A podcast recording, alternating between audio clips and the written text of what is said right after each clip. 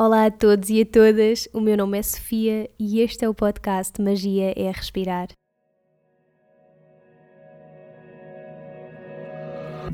Magia é Respirar é um podcast lunar. Sai a cada lua nova, quarto crescente, lua cheia e quarto minguante. E a intenção, acima de tudo, é conectar e poder partilhar contigo histórias, truques, dicas, experiências e inspiração para que possas mergulhar nesse mundo que existe dentro de ti e reconheças a magia de que és feito. Não aceites nem rejeites nada do que ouvires. Contempla.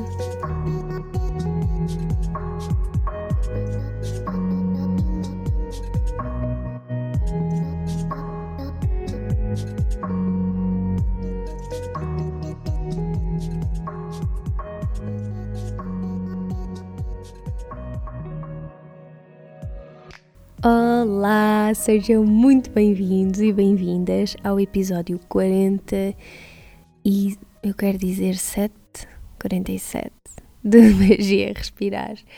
Nós hoje vamos falar sobre um tema que eu já há muito tempo queria trazer aqui ao podcast para explorar com alguém que perceba dele verdadeiramente e que é o Bhakti Yoga, ou Yoga da Devoção. Portanto, nós vamos fazer isso hoje e eu não estou sozinha, como é óbvio, quem é amante do podcast já me ouviu falar nesta pessoa vezes e vezes sem conta. É uma mulher inspiração para mim e que é a Ana Lu, que é a professora responsável pela escola onde eu fiz o meu último treino de instrução das 300 horas, portanto, formação avançada. Um, mas a Ana Lu tem uma história maravilhosa e o caminho que percorreu pelo yoga até onde está hoje é admirável e sem dúvida que é uma das minhas maiores referências naquilo que toca não só ao meu desenvolvimento enquanto professora de yoga, mas também enquanto pessoa, como enquanto ser humano. Neste episódio, a Ana Lu partilha um bocadinho da sua história, dos seus projetos, da motivação para criar treinos de instrução para professores e falamos então sobre Bhakti Yoga, sobre a história, sobre o que é que é, de onde é que vem, quais é que são os ensinamentos que nos trazem e falamos sobre a prática de Kirtan, de onde é que vêm os, cantos, os cânticos devocionais um, e sobre o poder dos mantras. Este episódio, como podem ter percebido, está em inglês, por isso, tal como eu fiz no último episódio que foi em inglês, eu vou deixar um pequenino resumo no final da nossa conversa, daquilo que foi falado e do que é que eu gostava que retirassem do episódio. Espero que gostem e até já! And now, for all the non Portuguese speakers out there, if you don't know me, my name is Sofia, and be very welcome to this episode of the podcast Magia é Respirar. This is a Portuguese podcast, but once in a while I like to bring some of the amazing people that I meet around the globe that inspire me, and I feel that will bring so much wisdom and insights, and basically just make this so much more complete. In today's episode, we have with us Ana Lu, and I feel like I talked so much about her already here in the podcast, but it's all in Portuguese anyway, so let me tell you. Ana Lu is the founder of Pranaluz Conscious Living, and this is a project dedicated to support people in their path of awakening to a conscious life. It offers retreats, classes, courses, trainings, coaching, and workshops that are rooted on conscious living and integrative holistic practices in diverse sacred places around the globe. In the end of this episode, Analu is going to tell us a little bit more about Pranaluz, this project, and about the projects as well that they have on the way. Now, more than an amazing yoga teacher and leader, Analu is one of the most amazing, dedicated, most inspiring human beings I've ever met. As a Kirtan and Bhakti Yoga teacher and practitioner, on today's episode she explains a little bit more about Bhakti Yoga, the devotional path of yoga, what it is, where it comes from, what are the core teachings. We talk about the practice of Kirtan and the many ways of practicing it, about the power of mantras, the impact that they can have, and how to incorporate them in our daily life. This is definitely a conversation worth listening to if you're interested in knowing a little bit more about the Bhakti Yoga path. I couldn't imagine anyone else so fit to talk about this as Analu, so I really hope you enjoyed the episode. And without any further ado, let's get into it.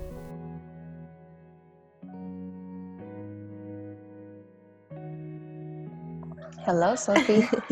How are you? Finally. Finally. Thank you. All good. Thank you so much for taking the time, Analu. No, you're welcome, Sophie. How's it been back? How's your niece? She's amazing. She's the cutest baby in the world, I swear. okay. Are you ready Oh. for this? I'm ready. Let me just take a sip of um, water here for my voice, my waking up voice. We're like, it's you waking up and me like midnight. I'm like, Saturday night. I mean, shame on me. How come? Like, how old am I? I swear. Sometimes I feel like an old lady. now I don't feel that bad. Okay. yeah, you know, you shouldn't at all. okay. So, All right. I would love to start with a little presentation for you to just tell us Mhm. about yourself a little bit. How did you get into yoga? And a little bit about you. Okay. So my name is Ana Lu, Ana Lucia. I'm from Costa Rica. I started well yoga. Yoga wasn't my interest since young age, but I the first time I remember I wanted to get certified I was 17 years old. But I um luckily I didn't I didn't go into that course because probably it would have been a mess since the, the teacher was really not so prepared. So later I I didn't do it at that time. And then it was not until I was like 30, 29 and 30. So in 2009 I took my training in Costa Rica. And since then, so for the last 10 years I've been I've been practicing and teaching. And um I always had this passion for spirituality and yoga, this uh, urge to connect with spiritual teachings. And I think yoga allowed me that opportunity to find myself and to reconnect with myself and also to share the teachings with others, right? I've learned so much about all these spiritual teachings and the ancient teachings of yoga and many other traditions since I took that decision to to become a teacher, right? So that helped me a lot in support my spiritual path and my self-development path overall, yeah. It's so nice to know the stories of how like people that you admire so much and they're like your teachers. It's nice to know like how did you get there? And we always kind of have this idea that you like you live under a rock, you know. like it's not like that. Sorry about my roosters. Am I here We love it. Everyone's gonna love that. When did you start getting into the um, into bhakti yoga? Like how did it get into there? Well, I do remember I'm a musician since young age because a lot of musicians in my family.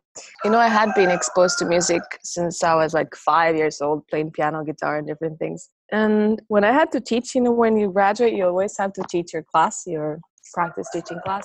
I do remember I just said to my my you know my partners that had to teach me, I really just want to chant. Is it okay? Is it okay? Is chant at the beginning and at the end? And they were like, sure because we were like four people, right? So it was funny because I really had never, I had never been exposed to any music like that before. You know, I had sometimes, you know, when you would go to a yoga class and you would hear music, but not to mantra chanting specifically. But it mm-hmm. just like came to me, and I remember I took the guitar and I.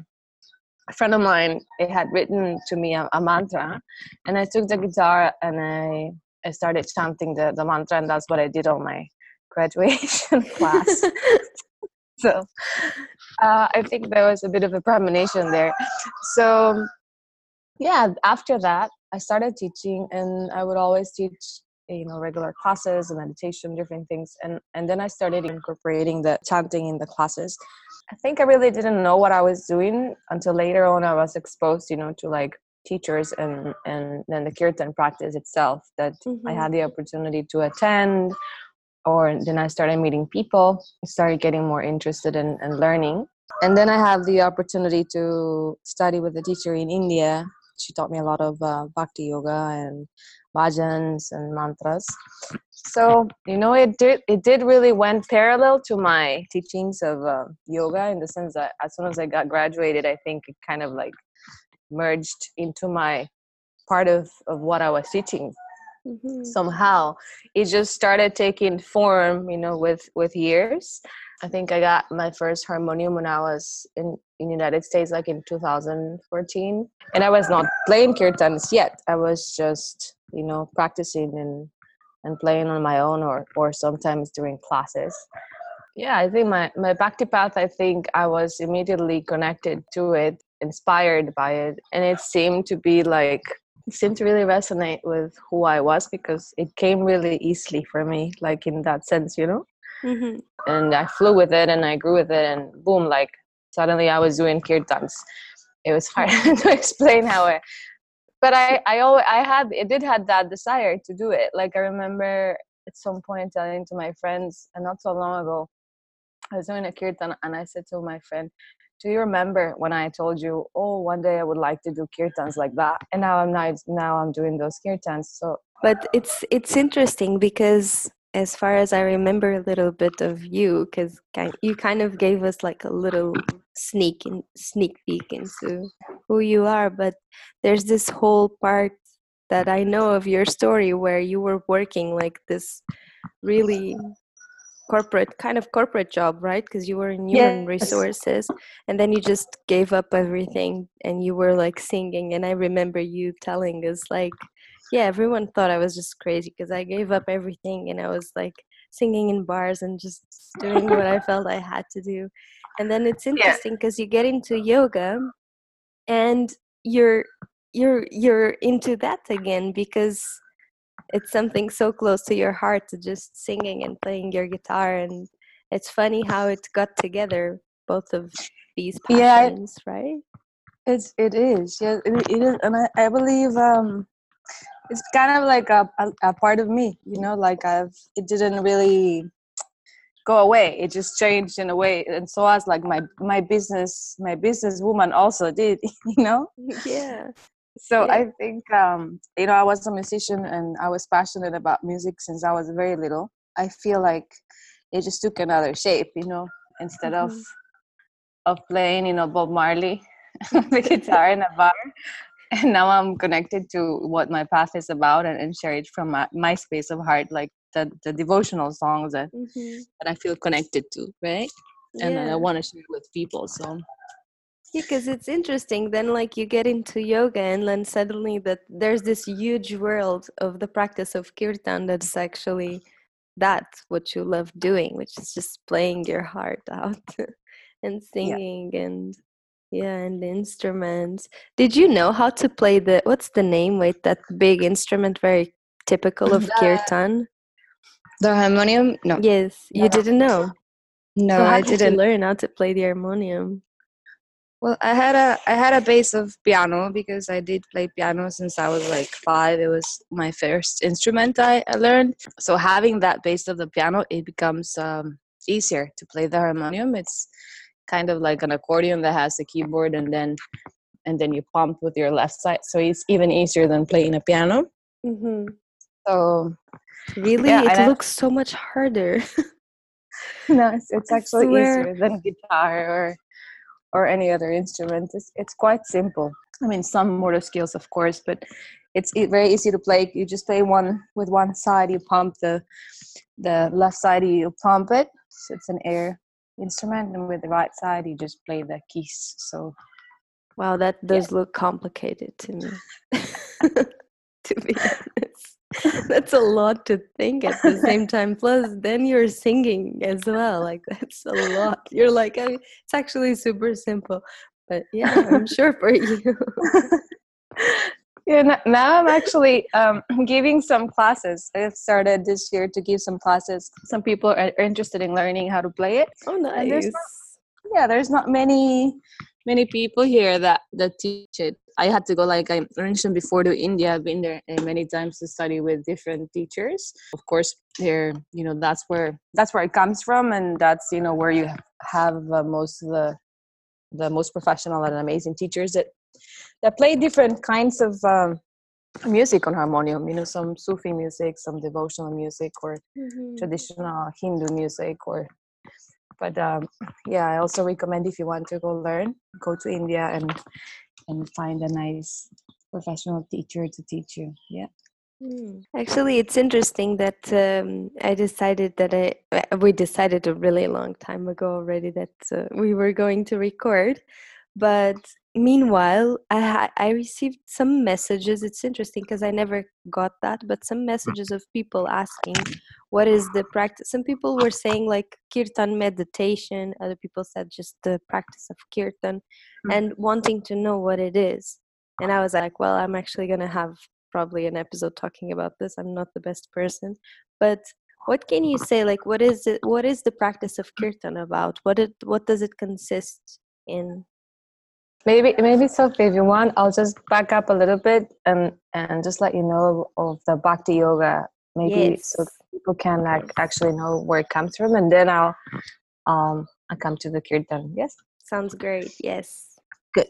So in yoga, or the traditional texts of yoga, they say that there are four paths that we can take to get to the yoga experience or get to attain yoga, the state of yoga. And yoga, like you know, means oneness, right? Or also to cease to cease the fluctuations in the mind, so that we can become a one. You can take the path of uh, Raja Yoga, which is the one that most people know because it's the one that we practice through like. Asana practice and meditation, right? Concentration. Then we have the path of Jnana Yoga, which is self study. So when people like study the sacred text, they just devote themselves to like the path of studying these books and these texts and their whole lives in this, then they attain the state of yoga through this understanding of, of studying intellectually, let's say, and then becomes experiential. Then there is the karma yoga, which is a beautiful path as well because the karma yoga it's a path of service the path of being it's at service into the moment the present moment arises and then we come to the moment and then we say how can i be of service to this moment? Right? What is the best response or how can i be right here right now? So it's a path of unconditionally serving to others with love right?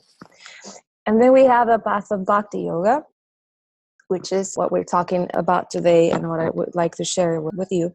And the path of Bhakti Yoga, they say is it's kind of the easiest, easiest some people say because it's like a straight line of connection with the divine.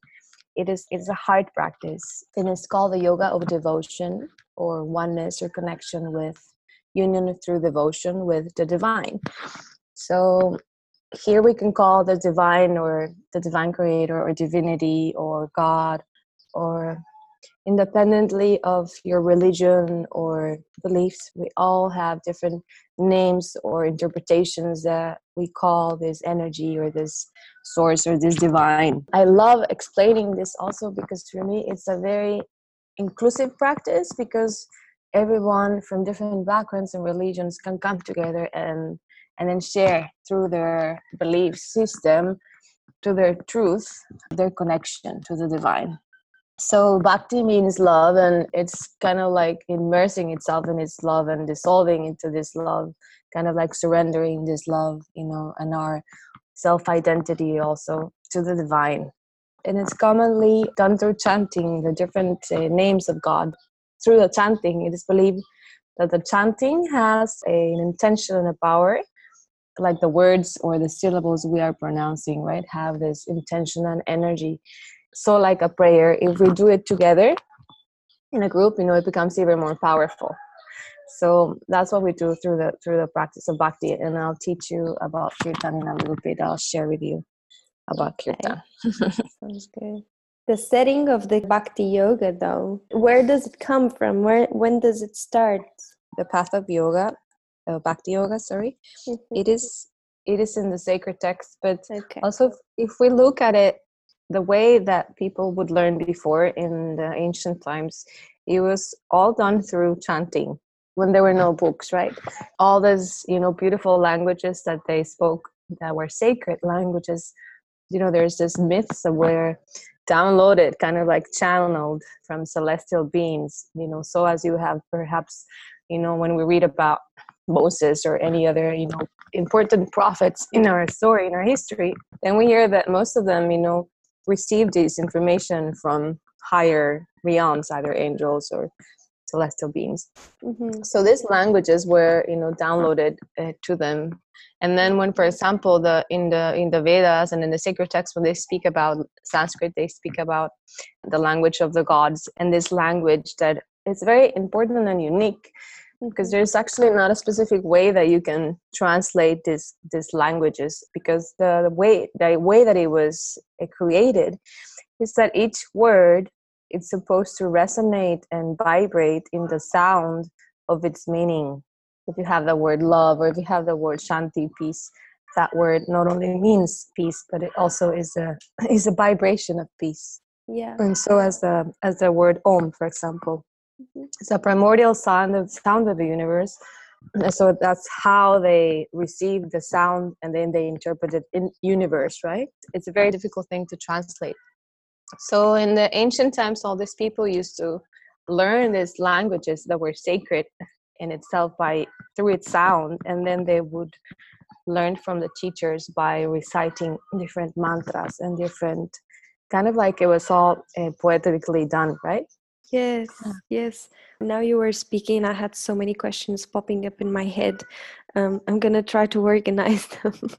But one of the first things that I, I, and I know it's, uh, it's just probably my confusion or just my curiosity, but the path of Bhakti Yoga, this practice of Kirtan, it's the only kind of like practice of Bhakti, right? Or there's more, other than the No. fact of this devotional but in terms of a practice of it's the playing together and getting together you can have a, a bhakti a bhakti practice of your own you know and you can have Mhm. a, a ceremony a, a ritual a connection to the divine yes Uh, okay. mantra that you chant in your home so the kirtan is like a way to do this in a community way right? Yes so okay yeah that's where i wanted to go because the because the bhakti is like the devotion so it's kind of something very present in in a lot of rituals really. If we think about it maybe we're just not calling it bhakti but yeah. this devotional part of it of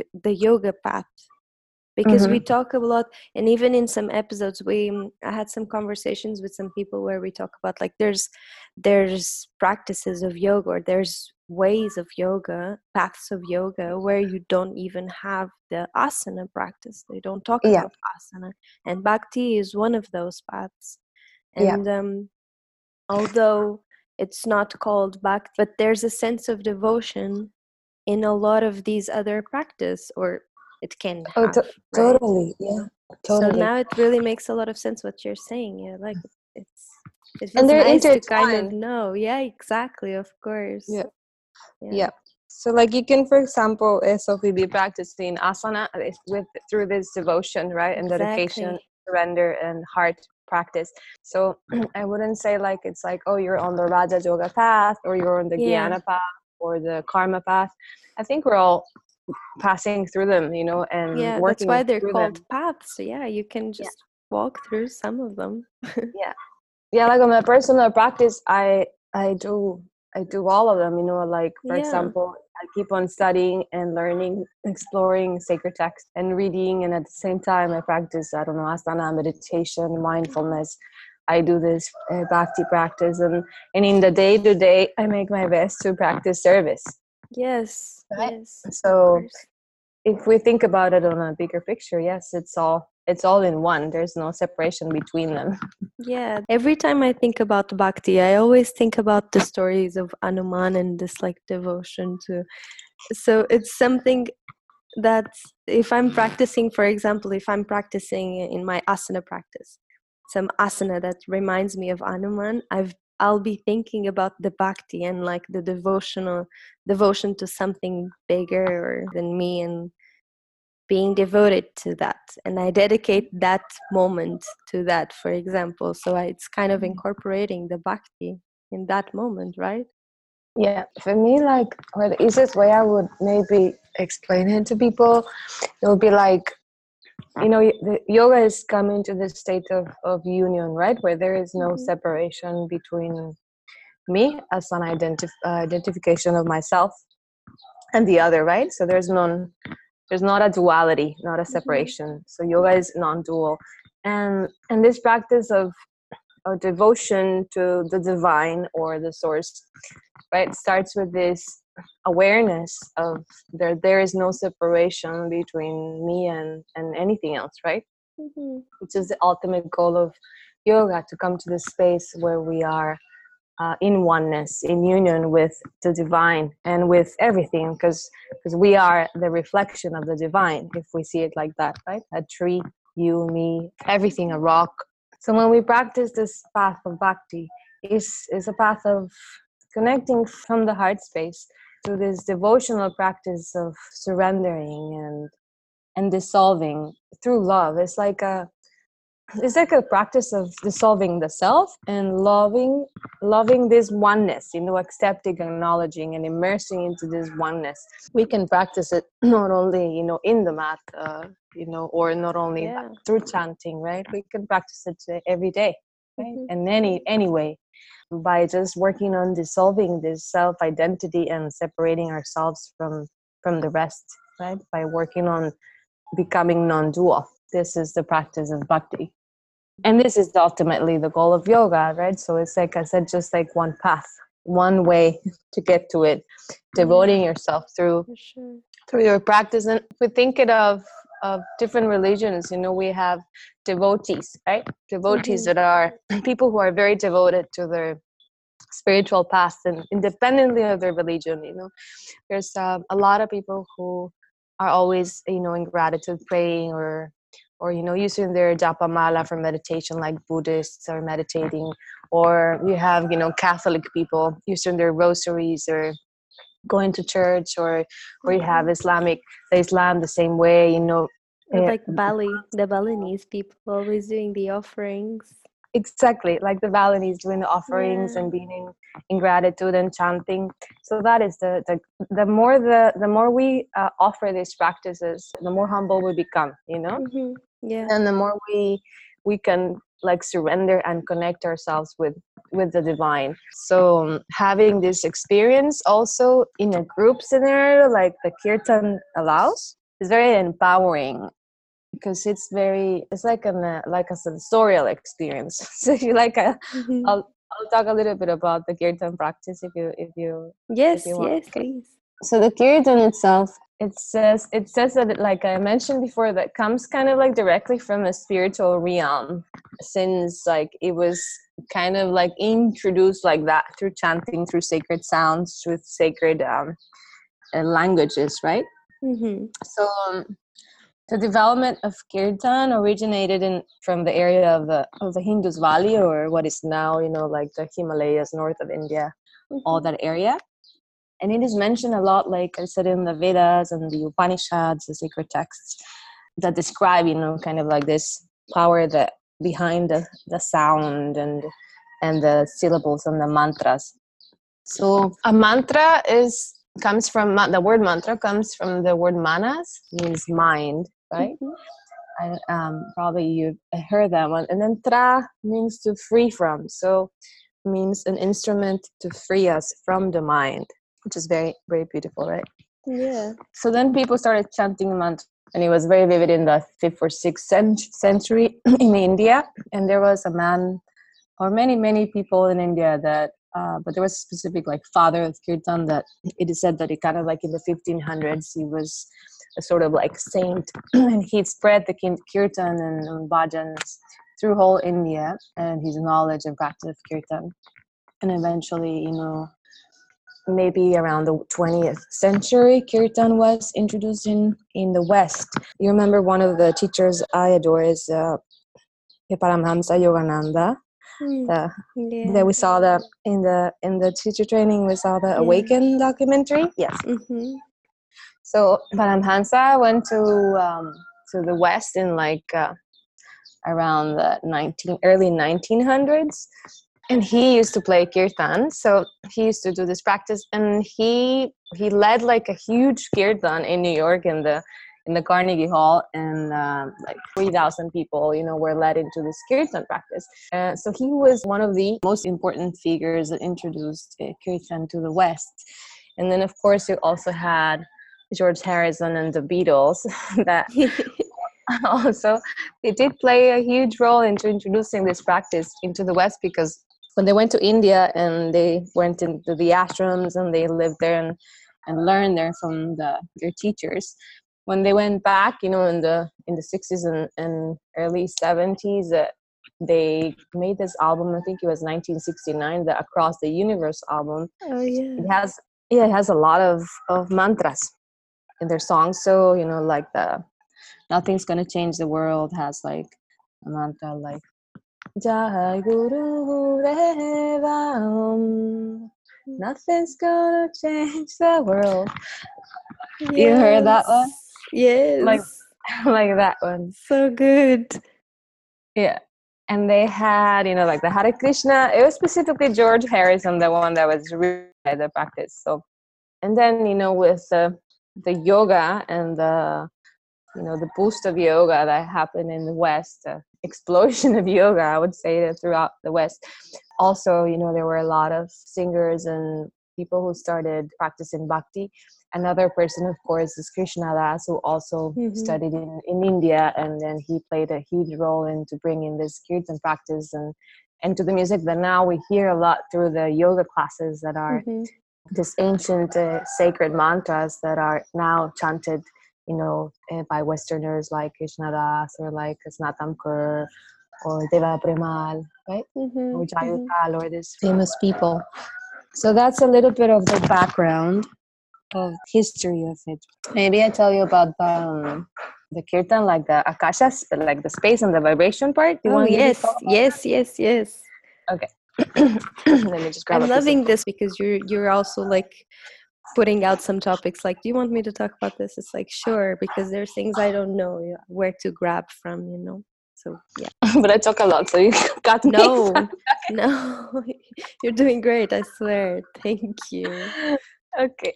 now let's I'm going to talk to you about Akasha, the practice of Kirtan and what happens, which is something that I've been exploring through my practice and through the teachings of, of, of Kirtan.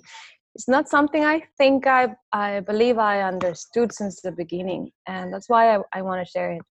So, when I started practicing and teaching Kirtan, I was also able to grow and understand the practice, you know, while I was experiencing it. Because it started becoming like a like a vibrational, like a sensorial experience, right? And many people, when they come to a kirtan, you know, we gather together, we we start chanting diverse mantras. We set a meaning, you know, I give them like the interpretation of the mantra, whether it's a Hindu mantra, Buddhist mantra, a sacred native na- mantra, an African mantra, right?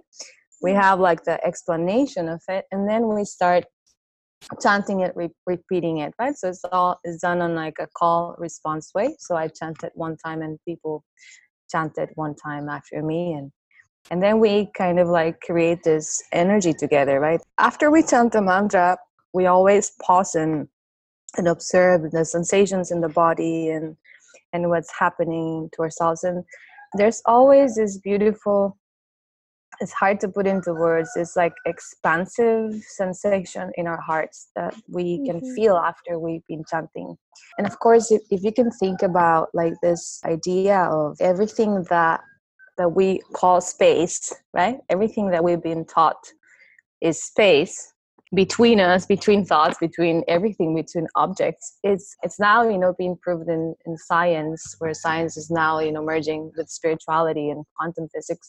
It's starting to explain this space also called the akasha right? It's full of information and it's called like the unified field right? Mhm. there's actually a theory of it like called the unified field theory and then by saying that this space is full of like threads you know like vibrations. So like everything in the universe all life you know it it's uh, expressed or life itself you know expresses it through vibrations and sounds and light and sound right? Mhm. so that's where where this is, gets really interesting because you know science is starting to explain this what we've you know what many other you know people in different philosophies or spirituality has been trying to to portray as this vibration and energy. So you know you have a vibration i have a vibration. We all vibrate vibrating energetic beings. And when we when we chant words or we say words these words also carry a vibration right? Mm-hmm. So they carry different vibrations. And so we as as beings uh, and life itself all carries vibration the spaces and the plants and everything. And that's some something that we perceive you know and may we may not be able to see it but we Mhm. perceive it. That's why sometimes you know we say i like your vibe or i don't like your vibe or where that place felt kind of weird. I didn't feel comfortable in that house right? Yeah. so there's something that we have that does you know like a little antenna that does perceive this so it's beautiful when you start seeing the world as you know from this lens of vibration and energy because then when we do this practice together you can imagine the the power you know if we had like a lens that could, that could see you know the vibrations that we are emanating Yeah. together as a group through the chanting of this you know sacred sounds that carry a vibration that's beautiful. Then it is kind of like we are immersed in this you know sensorial vibrational experience. And this is what sometimes people come after you know kirtan practice and, and tell me analu you know like i i was just feeling something really beautiful in my body or my body was you know kind of like shaking or having this energy or i had goosebumps or my heart you know there was like a pumping on my heart so there's you know many ways of of explaining this experience kind of putting it into words right? Mhm. but it is a vibrational practice. So we are kind of like tapping into a higher vibration through this this practice because it's all you know like in, in how you say like um in english like covering yourself in this you know beautiful veil of of energy right. That's so that is an energy of love.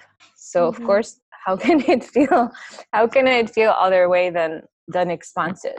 This is kind of like my personal approach i mean of letting you know how how i perceive it. It's like this heart practice is so powerful that that we enter this field of love and vibration. This even stays in our body right for Mhm. for a while. And if you if you think about you know buddhists for example meditating together or people just gathering together to meditate or pray right independently of religion or Mhm. just the intention right what is the when the intention is to serve or to wish a good uh, luck or to wish you know something positive or anything or send loving kindness or love or pray then the vibrational field is so powerful you know when Mhm. people do this together that's why people you know encourage encourage each other you know sometimes to practice prayer together or do prayer at the same time or meditate at the same time because it it just makes it even more powerful right Mhm. so that's why the practice of kirtan is such a deep you know experience because when we do it as a group and then we all have a shared intention then Mhm. the energy of the mantra becomes you know even even bigger Yeah, it's like you amplifying it when you're in a group together. When I went to Deva Premal's concert like last month, I think, yeah and it, it was interesting because I I've been going to her concerts. She's she comes here like every year. It's amazing. But we've been going me and my mom for like the last 3 years and this year she was really particular, being really really particular on the thing of like please don't clap at the end. And here in Portugal we Mm. have this thing that we just want to clap. She had a room filled with people, but the truth is that in the end of the songs like uh, for me that was a full on uh, kirtan practice i swear because she would finish and you're just literally feeling everything inside of you. It's what you're saying like i i could feel everything inside of me of what we have just done all together you know? But i feel like when you go to kind of like a concert you know like between brackets brackets because it's like a concert but not really you're just like for them that's they're just sitting together with more people to Mm. sing that and it was beautiful when she started like you know like let's try not clapping at the end of each song because she was trying to say this in a really nice way you know yeah. it was really interesting and like you, you could see that it was hard for some people in the audience not to clap not to clap, something yeah. amazing that you're creating you know but for other people, at least for me, I was just sitting and I was like, please don't clap, please don't clap. Please. Yeah, she was probably just uh, try or uh, like encouraging people to just feel it, right? Because yes. it, it, becomes it becomes like more eventual when you have like an opportunity to create like space. Mm-hmm. You know, like a silence or like a silent moment or like space or a pause so that one yes. can like stop and feel right because that may be happening but if you know in the ecstasy of like a concert kind of scenario, right? It's um, yes. um I totally understand it. Because yeah, for them, I guess like for them that's like a moment of, you know, of of, of a kirtan for them. For them it's like we're just yeah. here singing and with the, we have the instruments. But then when there's like so much there's the song, there's the music, there's the words, and then there's the silence. And it's mm. insane what happens in that pause. Yes. Exactly. You know, like it's yeah. this you really feel it it's so amazing what the silence does to the mm. song and it, it was yeah. amazing yeah mm. yeah and it's important now that you talk about it like of course you know this this like the the concert or performing part of it because you know there's famous people like krishna das or or her or wow or other people Snatam Kaur do do this like in a because they're so famous they do it in a in a huge you know scenario mm-hmm. right but um, also i'd like to just clarify for people in general because some people do may have a thought or may think it's just like a concert you know mm, yeah, yeah. and when we and sometimes you know like i've had students or people that i know that are wanting to start this practice and sharing it with others yet from like a performance way right yes and um and it's really not uh, like that i mean uh, the whole the whole idea of the kirtan is is not that I'm performing, you know, like on harmonium and chanting to you mm-hmm. so yeah. that you can hear me, right? It's like when one practices like I see myself like as a vessel, you know, like mm-hmm. it's not it's not about me, it's not about my singing, it's not about my instrument. It's about just being an instrument mm-hmm. for others to be in this same state, you know, to be in this state together of mm-hmm. devotion and love. So it's like being a vessel right and being at service that's whole mm-hmm. the the whole purpose of it right? Which which i think is is just important to say it because i do i do i do know some people have this idea that it's about you know just i'm gonna sit there and chant and people are gonna hear me right? Because it, and it is different because now i was thinking about the nights we had of kirtan and it's it's completely different as well. Like if you go to a concert for me when i was when i go to like kind of deva premal uh, concerts in, inside it's kind of like that but then the feeling of being in a kirtan gathering like uh, like the the ones we had at night it's like you're in a community and you're just looking at each other's eyes and you're singing and you're like you know just it's different for sure. It's a bit more uh, personalized but of course you know the the music is um, also different you know the music is music has music and vibrations and sound you know they have a huge impact in our different bodies in our mm-hmm. uh, physical body in our energetic body in our mental body. So of course you know if you go to i don't know heavy metal concert you're not gonna get the same the same uh, feeling or the same sensations or the same thoughts that if you go to like a devotional music concert yeah, right? Yeah for sure yeah. There's a lot of people and one end of the messages that i that i got about this was like i don't know what how to sing like what am i gonna do in a in a kirtan and it's what like it's mm. I it, she was like I don't really know how to sing like can I still go oh. to a oh. kirtan and I'm like well okay going to a kirtan everyone should go regardless if you know no yeah so yeah I, i'd say uh, of course you know there is no there's no need to to to chant it if you don't want to chant but it's important to note that you don't really need to sing uh, you know perfectly or it's not it's not about the singing right? Or like some people has you know have told me i don't i don't like singing or i'm out of tune or i'm not a musical person. So it's it's nothing about that. It's about devotion and it's about Mhm. heart and it's about you know getting there in this space and surrendering yourself to the divine. And then it it's it actually flows from your from your fifth chakra right? It's a very good Mhm. practice actually for people who are you know a bit uh, closer on their chakra. It's an Mhm. opportunity to practice using your voice and expressing it in a sa- sacred and safe space where they're not gonna feel judged or that they have to sing uh, whatever you know like in a certain tone or anything like that right? So Mhm. there's no need of course.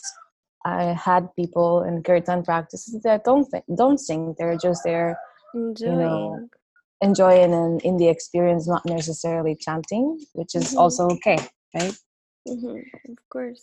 Can you you Yeah. can also be chanting in your mind. You don't have to be chanting out loud. It's great if you are, Yeah. but you can chant it in your mind anyways. Yeah. Yes Right. of course Mm. and it's it's also good sophie to say like like we talked about it you know before like it's you asked me you know is bhakti just a kirtan practice and we were saying like no it's like daily day practice you can do Mhm. right yeah. so i i would like to share with you some ways that people can start practicing bhakti on their own so it's Mhm. not necessarily on a kirtan scenario for example they can choose a mantra a word or syllable or a sound that it's repeated in many many many many times and that it carries the meaning and the energy right so it's the intention the meaning and the energy that we put into the mantra that counts right yeah. so let's say I'm Catholic and I and I would like to choose you know a mantra or I I can a mantra can be a prayer, a word. It can be I am peaceful. It could be sacred names, right? It could be anything that we connect to. So if we choose that mantra that we resonate, that is helpful for us, that let's say brings us in a state of peace, of calmness, or gives us a good reminder, then we can, for example, chant it in the mornings or uh, or evenings Mhm. in sacred in sacred traditions. You know, in sacred religions like Hinduism, for example, or even Buddhism, they have some mantras that are good for mornings, some mantras that are good for evenings, right? Hmm. Oh. So some people may have that. I think also in Islamic religion they do have that. Mm-hmm. But uh, point is that we can choose one and then make it like a little ritual we were talking about, right? Yeah. So yeah. chant it every day in the morning as you wake up, or take some time in special moments. And and some people, for example, decide to work with a mantra on a specific timeline. Like, let's say I'm working with the medicine Buddha mantra, which is the medicine Buddha, the healer, right? The Tibetan Buddhist healer. So that I'm working with the medicine Buddha mantra, let's say, to help myself uh, or to help another, to send, you know, like protection and to send uh, healing energy. So I can set, you know, a time frame and say I'm going to practice this mantra for two weeks or 40 days every morning, right? Okay. Mm-hmm. and then you can also maybe develop like a journal or develop like uh, observing the experience of what what is that mantra how is that mantra uh, helping you in your life perhaps you will have different dreams or some insight right so you can also write down how you feel during the chanting or after the chanting right Mm-hmm. Mm-hmm. um, and then always very important to set the intention with clarity before you're going to chant like I like we said, even internally or externally. Like like let's say I'm gonna chant the Om Mani Padme Hum, right, which is the Tibetan Buddhist mantra that says to embrace or behold the seed of the lotus flower that we have inside. Mm-hmm. And then then when I chant this mantra, I connect with the essence of my nature, my true nature, which is an, a Buddha, right? So it says Yeah. in Buddhism that we're all enlightened beings we're all Buddhas, but we have forgotten. So when we chant this mantra, I personally love it. And it reminds me of the essence of who I am, the essence of my nature, of how to hold my heart and, and my true nature, right? Mm-hmm. So we set the intention like that. You place your own intention before you start chanting, and then you and then you practice chanting. And you can also use, you know, like uh, like a video or you can also use uh, somebody else chanting and you chant on top right it doesn't Mhm. doesn't have to be so rigid. Like I have to Yeah. chant it. It has to be in Sanskrit. It's like e- each one can find their own way that works, right? For sure. Yeah. Most important. I love that. Okay. I'm really happy about all the information that I was able to like get out from you about this. Sophie. But before do you do you want to say something else about like the bhakti and kirtan? Well, I would just uh, I would just like to uh, tell people that it's a beautiful practice. That if you know if they have any questions, also I'm happy to help them and support them if they are Mhm. looking for a mantra or they need any help with their personal practice. And it's a beautiful practice that I hope more people can get to experience. And yeah, and if people are interested, Sophie, like in um, in doing like uh, learning more how to lead it, I'll also be offering at beginning of next year some some courses, some online and some presential on how Oh, to teach it. nice. Oh, that's great. That's good that you picked that because before I let you go, I wanted to talk to you about how did you come to the decision of starting your yoga teacher trainings because this is huge. I mean, in my mind, this is huge. Like deciding to start teaching yoga teachers. Like, Yeah. how did that come? Well, I, I had I had already been teaching for other people for a while, right? And Yeah. um, I'll be very honest with you, Sophie. It just came, I think, from a space of like I really want to share something that's more genuine. Like there's something that I I'm really like uh, justice is like very important for me. It's like a value that I that I care for. You know, like things being just and fair. And um and when I went to study in India, it was very different from the yoga that was the original yoga teachings right and then you know it, it has yoga has been prostituted so so much in the west and you know it's been Mhm. it's been uh, focused a lot just on the on the body right and and you know that Yeah. i'm uh, very in, i infatuate a lot i i always talk about that because i feel like it's important for people to understand that yoga is you know super uh, broad and it's not only the physical part that uh, that is explored through the asana but it's a whole you know path of eight limbs that, that gives us you know like a beautiful palette of opportunities uh, to Mhm. become you know more evolve and, and work with ourselves in self-development and working in, in truly like the whole essence of it is to really free ourselves from from the identification or separateness that, that we have as thinking that we are a separate being right? And to Mhm. become one.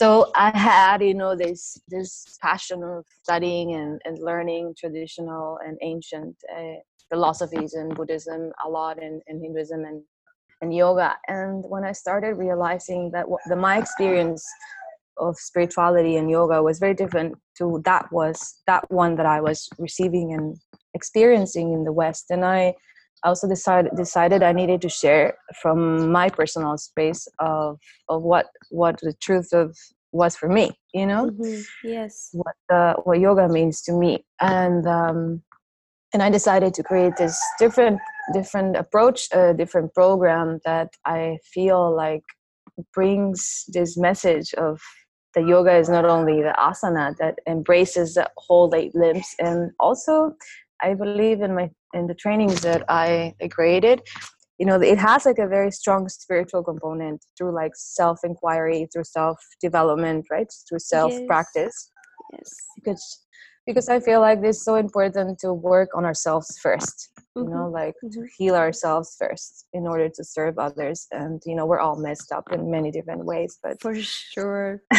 but yeah but becoming aware of that on in a constant you know it's a constant self-development and evolution path and and i feel that i felt that it was really important to to bring this the spiritual component into the into the practice and not only Mhm. make it like you know this um commercial asana focused you know a practice that is is sold and that's kind of like what inspired me i would say Mhm. Sophie, uh, to create these programs um, Mhm. yes I, That's amazing. so Actually, if uh, my beautiful Portuguese speaking people are still here, I I have a hep- an episode I think is episode maybe 36 where I talk about the training and I I detailed like almost every topic we we had and so whoever is interested in knowing that and didn't hear that yet just hop on there. I'll leave it in the description. But because it is like that we for me it was something completely different and it's for sure not just the asana. Actually i felt like the asana was something so it's the that 10% almost uh, of the of the patanjali limbs of yoga you, in this training you can actually feel that they are there they are important they need to be done but that's not it there's so mm. much more in here that you need to to explore and you feel mm. that in the trainings we we do with you we feel that and it, that's why Thank it's you. so amazing yeah it's not for me it's I, I don't know if i can say and i talk to you like it is a yoga teacher training because it prepared me so much to teach but i grew so much as a person. And that's why i feel more prepared to teach to be honest. Oh, you know? thank you sophie. That's beautiful. Mm-hmm. but it is it's true. So yeah like i find i find it beautiful how you you responded to this question that i made you because yeah it's very aligned to what i felt in the training. Yeah. Thank you. Because and it's important so i feel that every you know every person shares what is genuine for them yes I, yes. And you like need to know what that is what it's genuine yeah. for you because but if you don't explore that you will never know. Yeah exactly I think every every person has something different to share, you know, and something unique to share. And, yeah, and uh, but you create that space in trainings. You do create this space for people to explore what that is for them.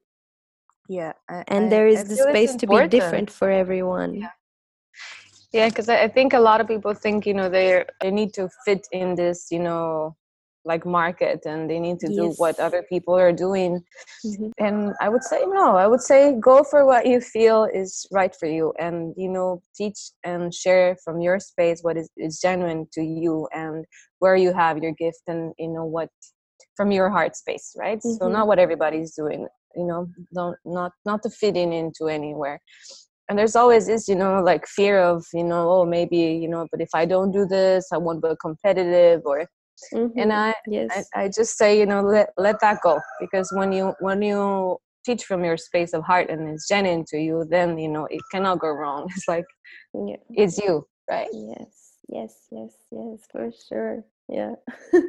Those are the teachings you get in a Pranaluz yoga teacher training. For sure so like it and it's it's it's amazing that you know how in some trainings like that's the talk but that's not the walk and with yours i know that that's what's happening. Thank you sophie. What do you think is like your biggest role when you're in these trainings? Like you have this role of teaching yoga teachers. What do you think it's like your biggest role? I would say um, to mirror people you know? Mm-hmm. and sometimes the mirror can be can be good or sometimes the mirror can be bad. Yeah i remember I, you mirroring me the first time i met you yeah. So I say like, you know, I'm I'm not here to teach you anything. I, I feel like we we we do it together. You know, yeah. I, I learn from the students as much as, as as you learn from me. We're just mirroring each other. So mm-hmm. sometimes it's just trusting the process that whatever you know comes is whatever needs to be there in that moment and and being a mirror, you know, because I don't really believe honestly that I am teaching something new to people. I feel like I'm just teaching them to remember who they are and to mm-hmm. really look at themselves, right? Into their hearts and and just you know like pointing, you know, with some some signs here and there, you know, so that I support people to really look at themselves and then find it on their own. But it's it's um it's a mirroring process, I would say, and sometimes it could be challenging because like I like you know we said sometimes it could be good or bad in the sense that sometimes you know what when we have to face ourselves maybe we don't like what we see right? Yes yes. And maybe i may reflect that into a person. Maybe some you know i've had experiences with students. Sometimes you know they i just reflect something about themselves or about somebody else that they don't like and and it's okay you know but it's important to say that i feel because some teachers feel like they everybody needs to love them yes. right and everybody needs to like them. And it's not always going to be like this you know? And it's part of the process. And it's okay you know that some people may not resonate with you or just you know it's it's it's perfectly fine. And it's important also to say that i think. Mhm. Yeah. What is that uh, that one message that you would like to pass to yoga teachers, to future yoga teachers, to future yoga teachers or to yoga teachers or to i yoga think teachers? Yeah. Hmm. I would just probably would like to tell them to really connect inwards with their heart and be genuine with who they are, right? And uh, and connect with that space, and then share from that space, Mhm. from a space of of truthness, of of honesty and genuine genuinity with who they are, right? And also to explore deeper as an invitation, like to explore deeper the spiritual teachings of, of yoga, far beyond just the asana practice, right? It's an invitation to go further and look for the other limbs and sit and meditate and, and practice the ethical components and just to re whatever practice they choose to do, right? Mhm. To dive deeper to Mhm. like you know not stay in the tip of the iceberg of of asana to just throw themselves into the whole ocean because there's a lot of gifts and a lot of surprises down there for you Wow. Yeah. That's so poetic. I love that. I want to write that down. thank you so It was so beautiful. Um, okay. Well, before we go, do you want to just let us know what are your future trainings, what's happening, future projects? You said some of them already for next year, but I know you have a training in Costa Rica, 300, Yeah. right? yeah we do have a 300 hour so now we're running two, two 300 hours um, which are like the advanced one right for Mhm. teachers already that's a five week program the one we've been talking about a little bit and that one we have it uh, around march april and then september in so that's march april in costa rica and september to the beginning of october in bali hmm and then we also have a 200 hour program starting in November in Goa. If um, anybody wants to become a teacher, then this would be the the first course to take. hmm That's one. That one is in India, and um, yeah, and then the Bhakti. I'll be probably sharing with you once I have those courses ready. Uh, the Bhakti is going to be a program like an immersion. One is going to be online for people who just you know cannot travel right now, and then another one probably is going to be here in in Bali. That's great. And so that's uh, I'm working on that. Hopefully, we'll be ready beginning of the year. Nice. And yeah, And you're in Bali, so whoever's in Bali, you know. In Bali, You're doing a lot of things in Bali, always in Costa around. Rica. Yeah, mm-hmm. Costa Rica for a little bit, and also in India sometimes of the year. So, but most likely, most of the time, I'm, I'm in Bali. Okay. Yeah. Yeah, yeah, yeah. Yeah. We're gonna leave. I'm I'm gonna leave all the information to to your contacts, to your Instagram website, and so that people are updated and they can check where you are. Um. So yeah. Thank you, Sophie. Yeah, and also I wanted to I wanted to share with you the next year I'll be doing this. Um, also, there's retreats with Jeremiah. Do you remember Jeremiah? really? Yes. So Jeremiah, it's a breathwork, uh, uh, amazing therapist uh, with a lot of experience that you know had. You know, well, you you met him, right, Sophie? Of course. And yes, and so we're preparing also this kind of like conscious living, self development, healing retreats, which are going to be focused on on working with ourselves and our wounds, and and also you know like focusing on our spiritual practices. wow. So It's gonna be in mix a little Bali? It's gonna be starting in Bali. Yes, I'm not sure where Okay. it will go, but um, it's gonna be probably like a we- we're working on it right now, like a week program where we're gonna have you know like breath work and healing and and spiritual practices and self-regulation. So the idea is to like give you know offer people a packet of you know tools that they can work with in their healing process and spiritual process of self-development. So Wow, I think people are not understanding the the amazingness of these two people together though.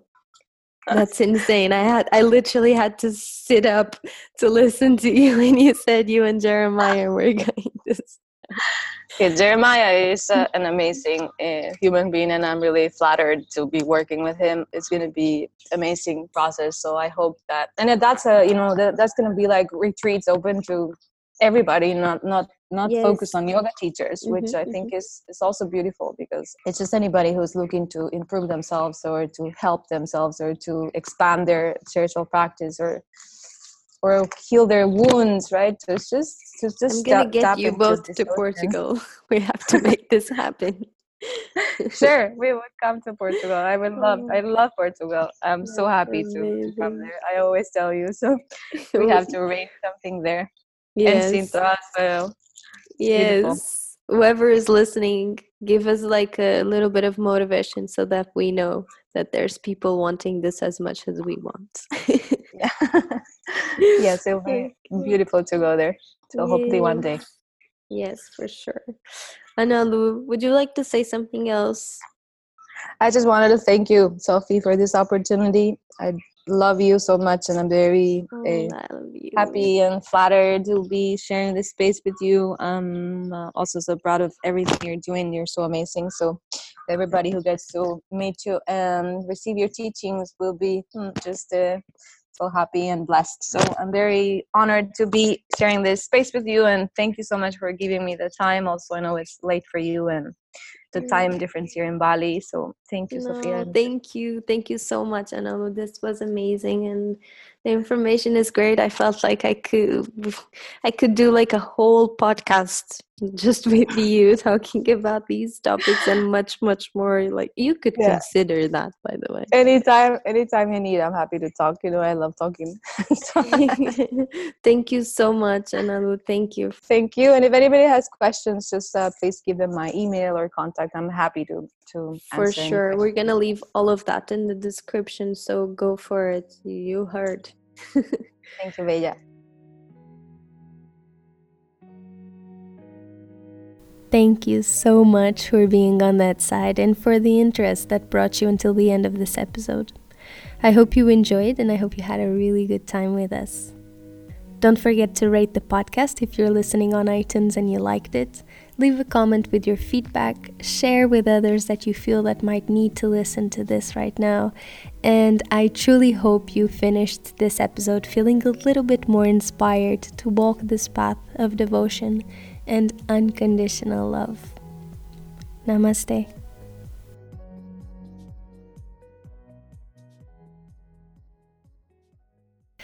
Olá, olá! Sou eu outra vez. Como prometido, aqui estou eu para deixar umas luzes sobre a nossa conversa, desta vez em português.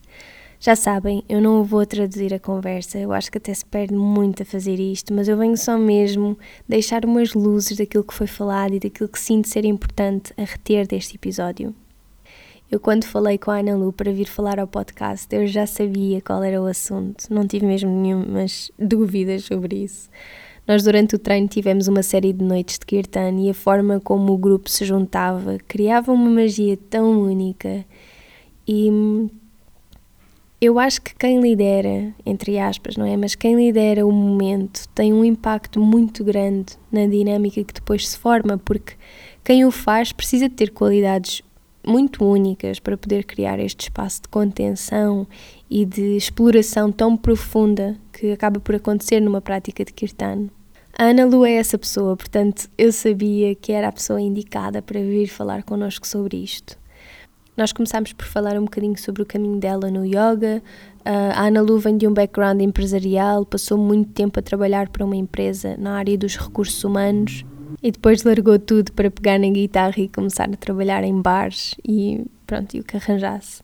Portanto, desde muito cedo que esteve ligada ao mundo da música e tem uma família cheia de músicos, por isso isso foi algo que de certa forma pareceu muito natural para ela. Pronto, mas depois falámos sobre de onde é que vem o Bhakti Yoga e nós aqui encontramos a origem do Bhakti nos textos mais ancestrais e tradicionais do Yoga que nos falam dos quatro caminhos do Yoga e que são Raja Yoga, Jnana ou Jnana Yoga, Bhakti Yoga e Karma Yoga. Raja Yoga é aquele que nós conhecemos, ou que a maioria das pessoas nós conhecemos como quem diz, é, é o tipo de yoga, é o caminho do yoga que a maioria das pessoas conhecem, porque é onde se fala de asana, de concentração e de meditação. Depois temos Jnana Yoga, que significa autoestudo. Isto basicamente é o estudo de textos sagrados, é uma devoção ao estudo de textos e de livros sagrados e um alcançar o estado de yoga através deste entendimento do estudo. Depois, Karma Yoga, que é o caminho de estar ao serviço do momento presente. Como é que eu posso estar ao serviço deste momento presente? É, é a questão que se coloca. Um, portanto, é um caminho de serviço aos outros baseado em amor e compaixão. E depois temos então o Bhakti Yoga, que é o chamado yoga da devoção, de união ou conexão união através da devoção ao divino e percebendo também que esse divino pode ter uma série de interpretações, não é? Porque nós somos todos diferentes. Portanto, é uma prática que é muito inclusiva precisamente por isso, porque todas as pessoas, mesmo que, que, que, tenham, que tenham diferentes backgrounds, podem se juntar e podem se unir com o divino, com aquilo que para elas é o divino. Depois, Bhakti também significa amor e a prática de Bhakti, isto é tão bonito, é uma dissolução nesse amor, é como um reconhecimento divino, é uma, é uma dissolução nesse amor como reconhecimento divino. Agora, nós quando falamos sobre Bhakti, ou mesmo sobre qualquer outro caminho do yoga, é muito importante percebermos que eles não se excluem uns aos outros. Nós podemos estar a praticar asana, tanto raja, e termos na mesma e ao mesmo tempo uma prática de devoção. Portanto, não existe separação entre eles. Tudo, tudo é um só, tudo é uma só prática, ou poderá pelo menos. Aliás, até a própria prática de devoção começa com a consciência de que não existe separação entre mim e tudo o resto que existe. E isso é o caminho do yoga, onde nós nos encontramos em plena união, sem separação. Agora, a prática de Bhakti é realmente um caminho para conectar a partir do coração com uma prática devocional de entrega e, e também de dissolução em amor puro e sagrado. E eu acho que isto é algo que pode ser praticado todos os dias e de todas as formas e mais algumas, se nós simplesmente nos desapegarmos desta ideia tão ilusória de separação. E isso é o grande objetivo do yoga. Isso não, aliás, isso não é o objetivo do yoga, isso é yoga. Bhakti é uma das maneiras de, fazer, de o fazermos. Pronto, existem outras. Quanto mais nós praticarmos, mais humildes nos tornamos e maior se torna a nossa capacidade de entrega e conexão connosco e com o divino. Mas pronto, nós estivemos aqui a explorar um bocadinho esta questão dos diferentes caminhos do yoga que, que nós hoje conhecemos, porque estão nos textos sagrados, um, mas quando não existiam textos, tudo isto era transmitido através de cânticos, e aqui a grande questão é essa: é que acredita-se que basicamente a informação era canalizada por seres celestiais, e tanto que, que, também é por isso que se acredita que o sânscrito é a linguagem dos deuses.